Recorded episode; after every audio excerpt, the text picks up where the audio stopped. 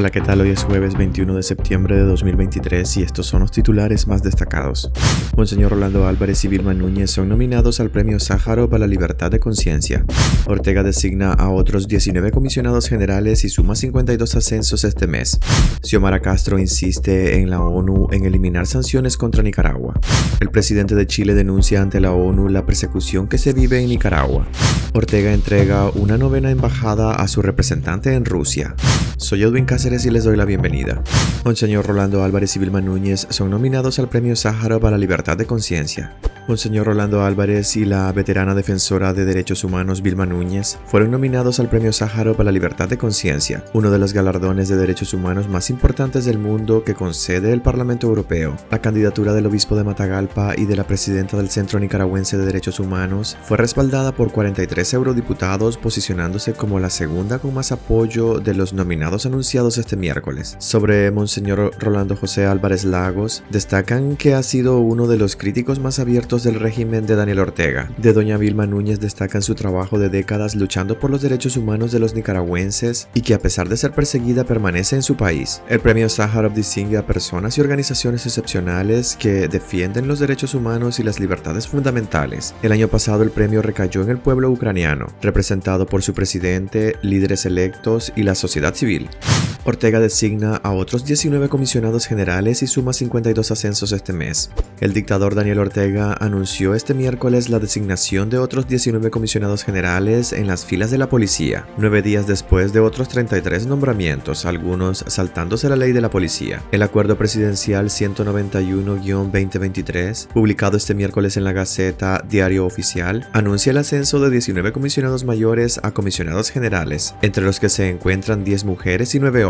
Según el dictador, estos nombramientos fortalecen el trabajo de seguridad ciudadana, la lucha contra los delitos y la delincuencia organizada y la defensa de la paz. En los ascensos del pasado 11 de septiembre anunciados en el marco del 44 aniversario de la policía, Ortega también violó la ley de la institución al ascender a comisionados generales a 11 subcomisionados, sin cumplir el escalafón de lo indicado en la legislación vigente. Xiomara Castro insiste en la ONU en eliminar sanciones contra Nicaragua.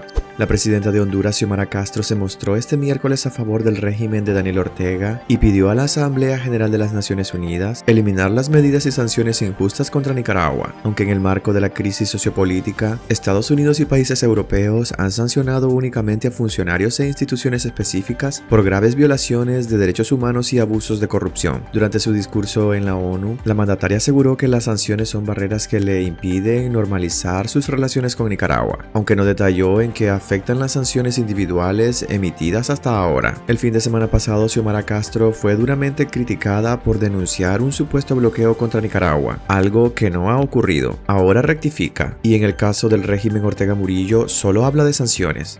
El presidente de Chile denuncia ante la ONU la persecución que se vive en Nicaragua.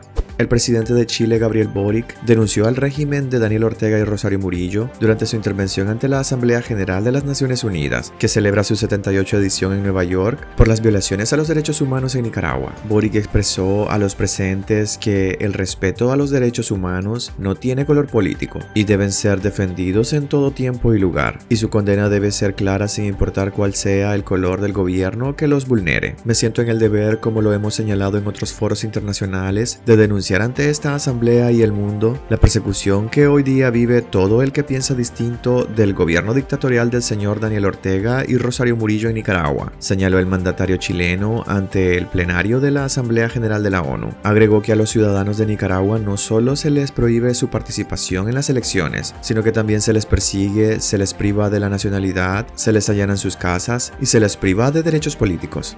Ortega entrega una novena embajada a su representante en Rusia. Alba Azucena Torres Mejía asume desde este miércoles como nueva embajadora de Nicaragua en Azerbaiyán, en calidad de concurrente con sede en Moscú. Es la novena representación diplomática que Daniel Ortega otorga a esta funcionaria, que desde 2018 ejerce como embajadora en Rusia. La designación como embajadora ante Azerbaiyán de Torres Mejía se hizo oficial mediante el acuerdo presidencial número 190-2023, publicado en el diario oficial La Gaceta. Torres Mejía es poeta y escritora y desde diciembre diciembre de 2018, ejerce como representante de Nicaragua ante la Federación de Rusia. También es embajadora concurrente en otros ocho países de la región euroasiática, incluido ahora Azerbaiyán. Estos otros países son las regiones separatistas georgianas de Abjasia y Osetia del Sur, Armenia, Bielorrusia, Kazajistán, Kirguistán, todos de la antigua Unión Soviética y Mongolia, que era un estado satélite de la URSS.